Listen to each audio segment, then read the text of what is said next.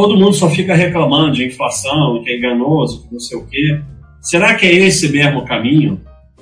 Senta perto dessas pessoas que ficam falando isso e começa a aprender se elas são bem-sucedidas, se elas são felizes, e pensa: será que é esse o caminho? Ser mais um que fica nessa mesma ladainha?